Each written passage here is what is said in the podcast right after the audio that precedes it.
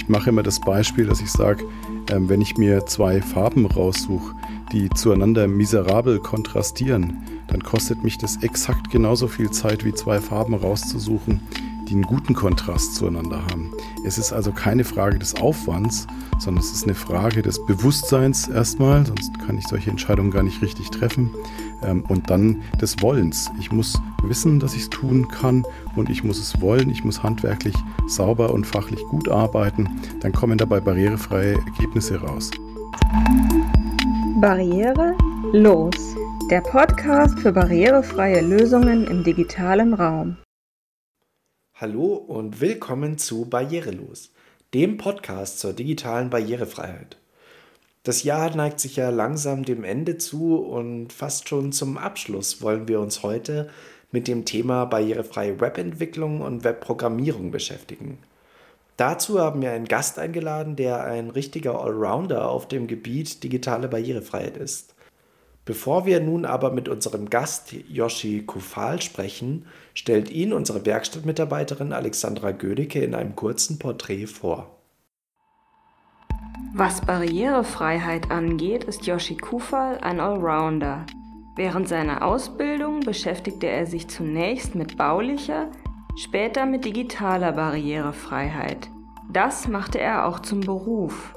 Mit seiner selbst gegründeten Agentur Tollwerk deckt er das Thema Barrierefreiheit vom Design über die Programmierung bis hin zur Beratung ab. Außerdem ist Yoshi Kufal zertifizierter Tester und Dozent für digitale Barrierefreiheit.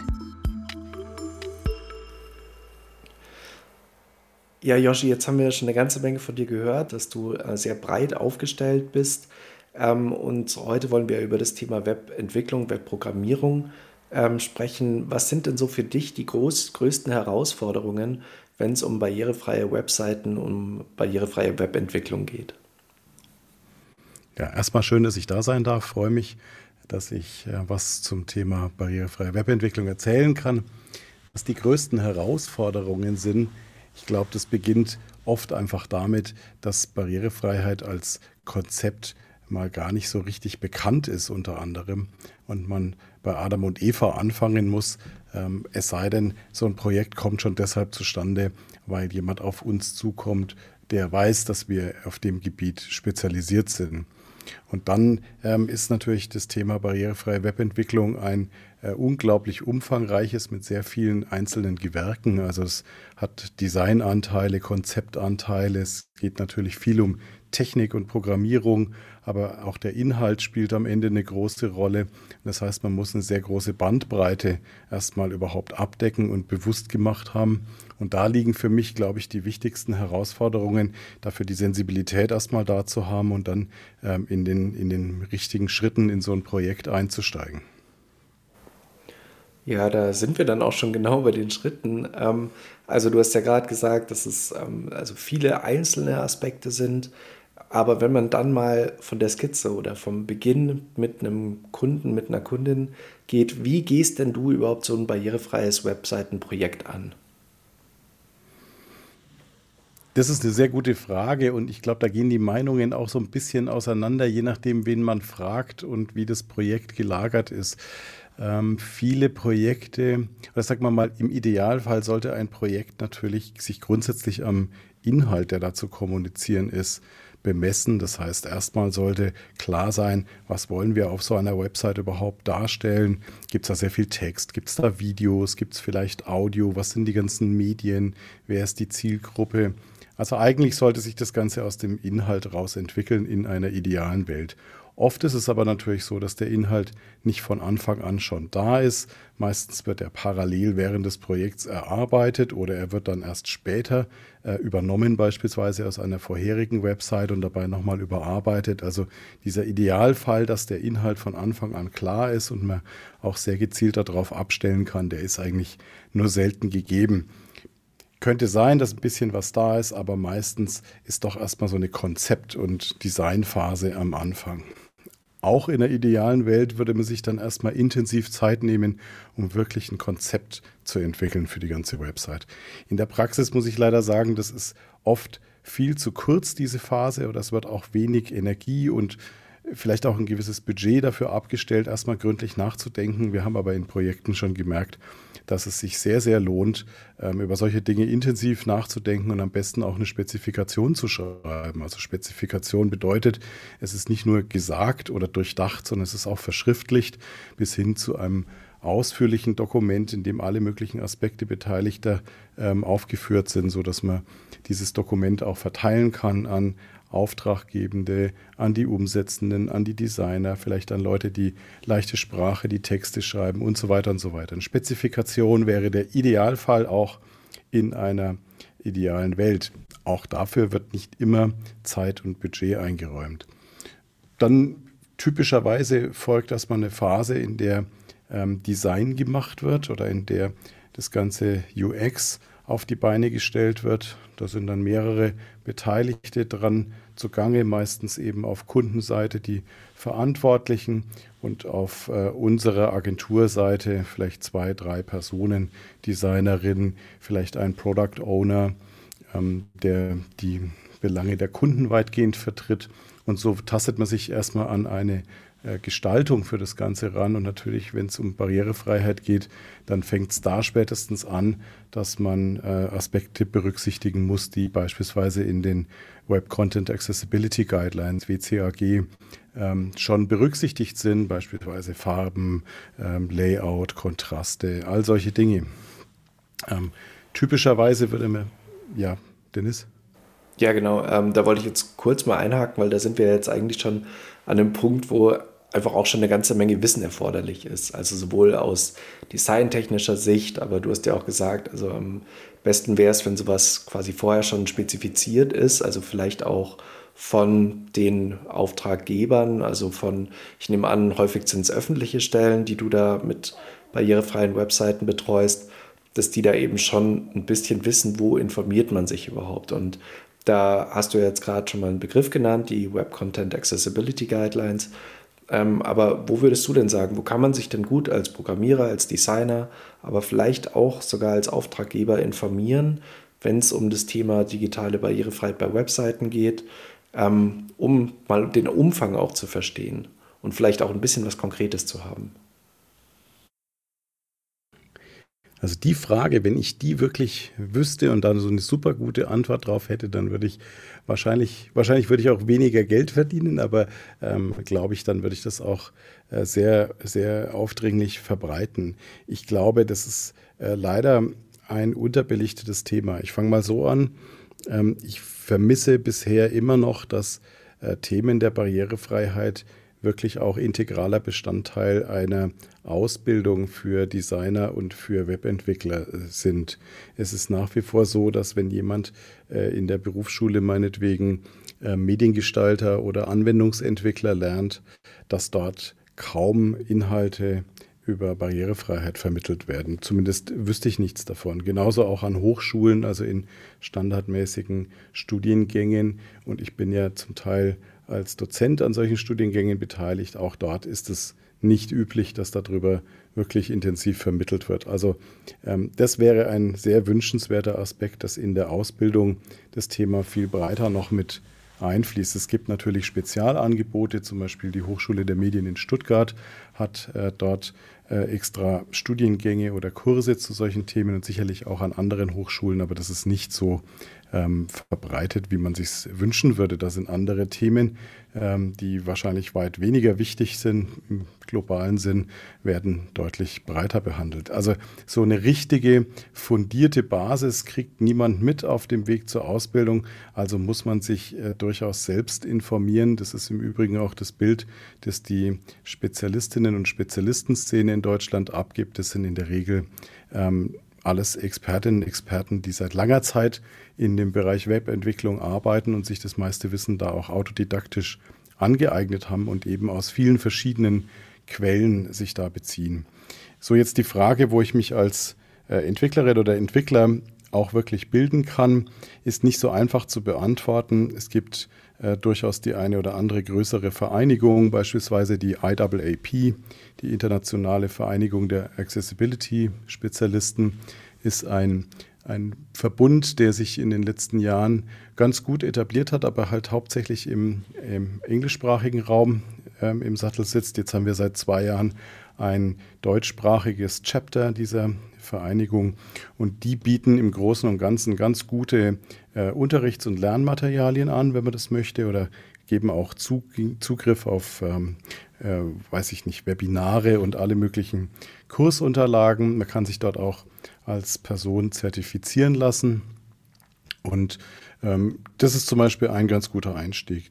Dann gibt es eine Reihe von ähm, größeren Agenturen, beispielsweise in den USA, DQ oder Level Access, die eine ganze äh, University mehr oder weniger aus äh, Lernmaterialien habt, aber im ersten, äh, im ersten Schritt alles englischsprachig. Im deutschsprachigen Raum sind es eher vereinzelte Angebote. Da weiß ich gar nicht, was ich hervorheben könnte, wenn ich wenn ich was hervorheben wollte. Aber man wird sich diese Informationen doch ähm, zusammensammeln können. Und leider wird es wahrscheinlich auch größtenteils für Auftraggebende die Situation sein. Ähm, auch da ist es nicht einfach, sich fundiert zu informieren. Ich persönlich beklage vor allem auch etwas die Situation, dass wir ähm, in dem Markt nach wie vor viel zu wenige wirklich gute Expertinnen und Experten haben. Ähm, wir haben jetzt durch die gesetzlichen Verschiebungen in den letzten Jahren immer mehr Bedarf an dem Thema und es strömen leider auch Anbieter auf den Markt, die nicht wirklich viel Ahnung haben, aber dafür sich sehr gut verkaufen können. Das ist nicht unbedingt immer die Stärke derer, die dann tatsächlich Experte sind und diesen Markt auch so ein bisschen überrollen. Und äh, es ist wirklich schwer, schwierig, da die Auftraggebenden entsprechend zu informieren. Ähm, das funktioniert eigentlich nur über viel Aufklärung, äh, viel präsent sein, Vorträge geben, ähm, das wirklich an diese Personen herantragen, weil ich glaube, dass da wenig Initiative bisher auf Seiten der Auftraggebenden da ist, wenn es nicht gerade öffentliche Hand ist, die natürlich gesetzlich dazu verpflichtet ist und es auch immer weiter durchdringt, immer noch nicht überall durchgedrungen ist, muss man auch dazu sagen. Aber dort ist vielleicht das Bewusstsein allmählich da, dass Barrierefreiheit ein Thema ist, mit dem man sich beschäftigen muss. Aber in den allermeisten Fällen scheitert es eigentlich daran, dass keine Wahrnehmung von Barrierefreiheit als notwendigen Thema da ist. Und wo keine Wahrnehmung da ist, da ist natürlich auch kein Handlungswille da. Also es ist tatsächlich ein Bereich, der noch sehr viel besser laufen könnte. Die Information könnte deutlich präsenter sein, als es im Augenblick ist. Ja, da hast du jetzt schon einige Sachen genannt, die natürlich auch ein Riesenproblem sind. Also, so wie ich das auch verstehe, musst du ja auch wahrscheinlich eine ganze Menge Beratungsarbeit erstmal leisten und Aufklärungsarbeit, auch selbst wenn es öffentliche Stellen sind, ähm, weil natürlich die Gesetze gibt es, die gesetzlichen Vorgaben gibt es, aber in die Tiefe kennen sich, also meiner Erfahrung nach, auch öffentliche Stellen dann gar nicht so gut aus. Also da muss man dann häufig doch relativ früh beginnen. Ähm, also auf eine Gefahr hast du auch noch hingewiesen, die ich auch ganz wichtig finde, ist, glaube ich, dass da jetzt gerade viele Anbieter auch auf den Markt strömen, äh, die das natürlich auch gemerkt haben, dass es ein Business Case ist und ähm, die aber halt ja eigentlich Barrierefreiheit behaupten und sie gar nicht können. Ähm, da sollte man dann sicherlich auch vorsichtig sein, auch in den Ausschreibungen auch nochmal genau hinschauen, ähm, ob man sich wirklich eine Agentur oder einen Programmierer ähm, quasi in Auftrag gegeben hat, der das Thema oder die das Thema auch wirklich beherrscht. Ähm, was würdest du denn sagen, wenn man jetzt so ein Thema rausgibt, auch in die Programmierung, wie viel größer oder wie groß ist denn so ein Aufwand einer wirklich barrierefreien Webseite, sagen wir mal, für, ein, für eine öffentliche Stelle? Also ich was das Thema angeht, habe ich vielleicht eine etwas unpopuläre Meinung oder vielleicht auch äh, gar nicht so unpopulär. Ich bin nämlich der Meinung, dass eine barrierefreie Webseite fast keinen Mehraufwand bedeutet im Vergleich zu einer anderen, nicht barrierefreien, trotzdem gut gemachten Website. Ähm, es gibt meiner Meinung nach nur sehr wenige Bereiche, die wirklich zusätzlich Zeit und Aufwand und dementsprechend auch Budget brauchen. Das ist speziell in dem Bereich ähm, Medienalternativen. Das heißt, wenn ich zum Beispiel zu einem Video Untertitel produzieren muss oder wenn ich ein Gebärdensprachvideo drehen muss ähm, oder wenn ich Transkriptionen von, weiß ich nicht, Podcasts beispielsweise machen muss. Das sind natürlich extra Schritte, die man gehen muss. Die kosten Zeit und Arbeit. Da ist auch Expertenwissen notwendig dafür und entsprechend ähm, schlagen die auch beim Budget zu. In den meisten anderen Bereichen aber sehe ich eigentlich überhaupt keinen Mehraufwand, vorausgesetzt ich arbeite fundiert und handwerklich gut. Für meine Verhältnisse sind äh, die Entscheidungen eigentlich die wichtigen Punkte.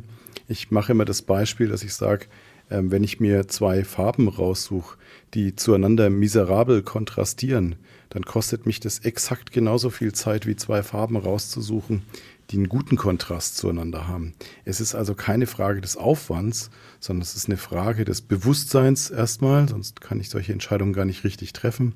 Ähm, und dann des Wollens. Ich muss wissen, dass ich es tun kann und ich muss es wollen. Ich muss handwerklich sauber und fachlich gut arbeiten. Dann kommen dabei barrierefreie Ergebnisse raus.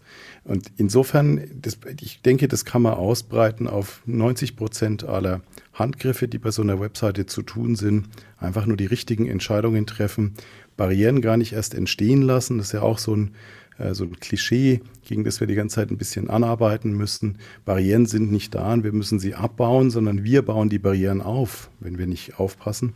Wir müssen verhindern, dass wir Barrieren aufbauen. Dazu gehört eben, wie gesagt, das handwerkliche Wissen. Und dann fallen die Entscheidungen auch richtig. Und am Ende glaube ich, wenn man sich genau überlegt, kann es sogar sein, dass eine barrierefreie Website letztlich sogar kostengünstiger ist, nämlich weil ich sogar noch mehr Baustellen damit bedienen. Ich denke jetzt mal an das Thema Suchmaschinenoptimierung, die ja in einem großen Bereich zusammenfällt mit den Bemühungen, die man in der Barrierefreiheit unternimmt. Da hat man einen wunderbaren mehrfachen Nutzen.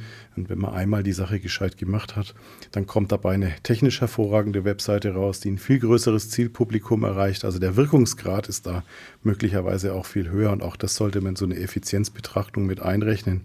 Also Zusammenfassend, ich würde sagen, eine barrierefreie Website muss nicht zwingend mehr Aufwand bedeuten, es sei denn, man hat eben Medien, die man zum Beispiel noch umsetzen muss oder man geht diese Extrameile, was sich dann aber übrigens auch gleich wieder in eine größere Zielgruppe äh, übersetzen lässt. Und insofern, ich, das ist für mich ist das ein Vorurteil oder ein Klischee, dass barrierefreie Websites automatisch immer eingeschränkt, hässlich und irgendwie nicht sexy sind.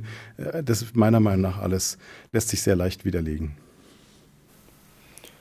Ähm, eine Sache habe ich vergessen und zwar ähm, wollte ich dich fragen, ob du zum Beispiel auch auf so ein Handwerkszeug wie den Big Bitv-Test in der Beratung auch hinweist.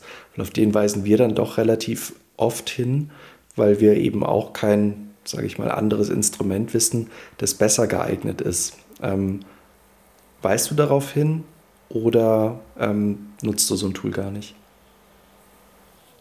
Ähm, die Frage ist deswegen ähm, spannend, beziehungsweise gar nicht mal so überraschend. Äh, wir sind ja Prüfstelle des Big BTV-Tests. Das heißt, ähm, ich bin da qualifizierter Prüfer. Ich kann diesen Test durchführen. Und tatsächlich ist es so, dass ganz viele Anfragen oder Aufträge bei uns über diesen Test zustande kommen. Also Leute kommen zu uns, weil wir diesen Test durchführen. Ähm, bin da sehr aktiv im Prüferbund, bin da intensiv eingebunden und entsprechend wichtig ist auch dieses Werkzeug in unserer alltäglichen Praxis. Es ist so, dass ich mich auch geistig äh, kaum davon entfernen kann, einfach weil ich so intensiv da auch mit eingebunden bin.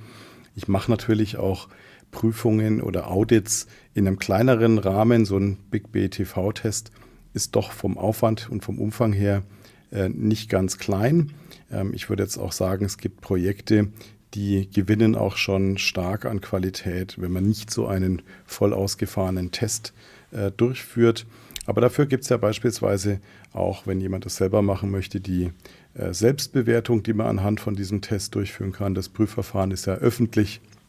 Insofern kann man das für den nicht kommerziellen Gebrauch grundsätzlich einsetzen.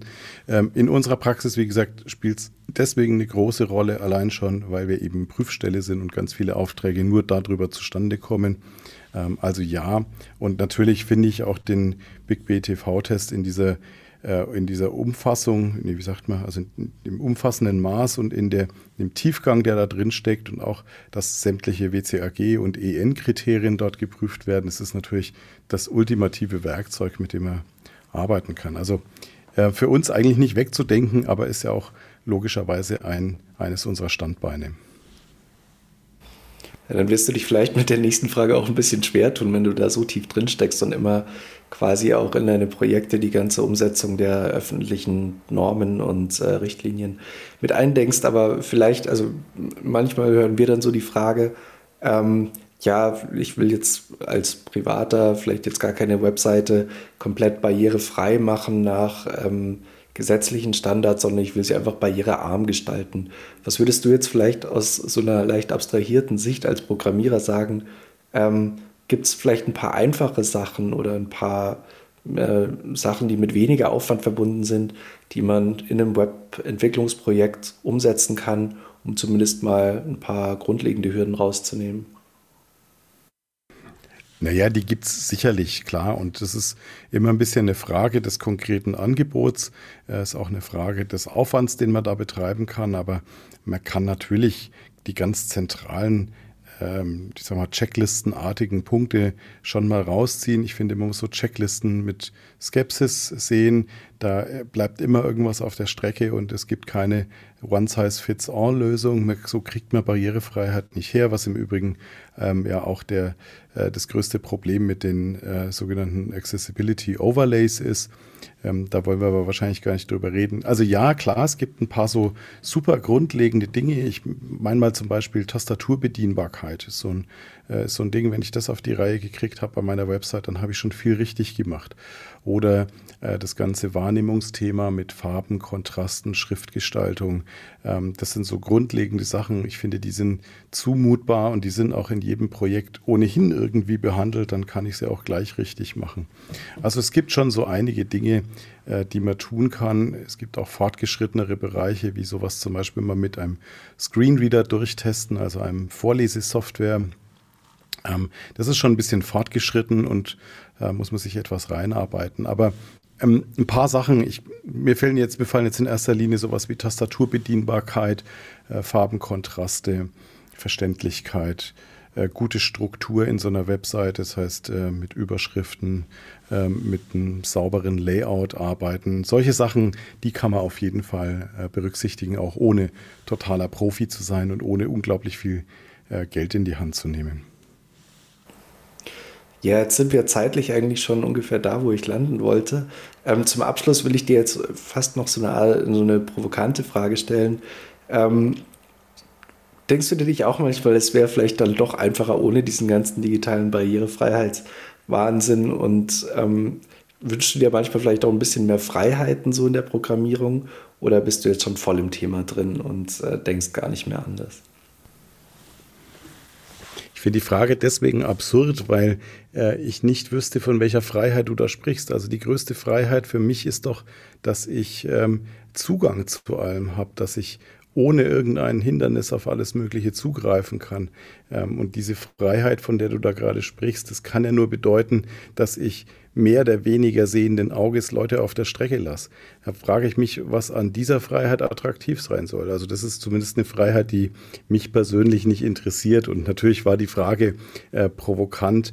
Ich muss aber auf der anderen Seite auch sagen, tatsächlich glaube ich, dass die Techniken und die Handgriffe, die wir mit Barrierefreiheit oder die wir für Barrierefreiheit brauchen, die sind so basal, ähm, dass wir eigentlich ähm, das bei allem, auch bei einer völlig durchgeknallten Gestaltung oder irgendwas, brauchen wir diese Handgriffe als Grundlage. Ähm, wir können keine, auch nicht, also für mich ist Barrierefreiheit so ein essentielles Qualitätskriterium, dass ich das äh, eigentlich nicht aus Projekten rauslassen kann. Da kommt bei mir, für mich kommt für meinen Geschmack einfach kein sauberes Ergebnis zustande. Dann verzichte ich lieber auf äh, anderen Schnickschnack, äh, der mich wahrscheinlich sogar noch viel mehr Zeit und, und Arbeit kostet, als mich mit diesen Grundlagen zu beschäftigen und da lieber alles äh, ins Reine zu bringen. Also persönlich kann ich mir nicht vorstellen, welchen Gewinn ich hätte, das Thema Barrierefreiheit auszublenden, unabhängig davon, dass ich jetzt mit dem, was ich tue, seit 20 Jahren äh, tatsächlich die Fähigkeit verloren habe, das auszublenden und ich ähm, weiß nicht, ob das die Antwort ist, die du hören wolltest, aber äh, nein, also für mich ist das keine Option. Ja, das ist eigentlich genau die Antwort, die ich hören wollte. Ähm, danke auf jeden Fall für das, dieses Plädoyer auch nochmal für digitale Barrierefreiheit. Ähm, ich glaube, das ist auf jeden Fall bei unseren Hörerinnen und Hörern, Hörern angekommen. dann war es das jetzt tatsächlich auch schon mit der Folge, ja. Ich bedanke mich bei dir. Danke, dass ich dabei sein durfte. Ich hoffe, wir konnten die eine oder andere Person, die sich dafür interessiert, äh, doch noch ein Stückchen dahin schieben, ähm, Barrierefreiheit wirklich überall mit einzubauen. Danke, Dennis. Zum Abschluss dieser Episode will ich nochmal die Gelegenheit nutzen und einen Hinweis auf unser Beratungsangebot geben. Wir bieten nämlich von der Beratungsstelle Barrierefreiheit für alle Menschen in Bayern die Möglichkeit, sich direkt bei uns über das Thema digitale Barrierefreiheit im Zuge einer Erstberatung zu informieren. Dort können wir dann eure Projekte ganz konkret anschauen und Fragen beantworten oder euch auch ganz allgemein über das Thema Barrierefreiheit informieren. Wenn euch die Folge gefallen hat, lasst uns eine Bewertung da und folgt unserem Kanal. Es gibt auch noch einen Newsletter zum Thema digitale Barrierefreiheit, den ihr auf der Webseite der Bayerischen Architektenkammer und der Pfennigparade finden könnt. Alle Links zur Episode findet ihr in den Show Notes. Dann bis zur nächsten Folge von Barrierelos.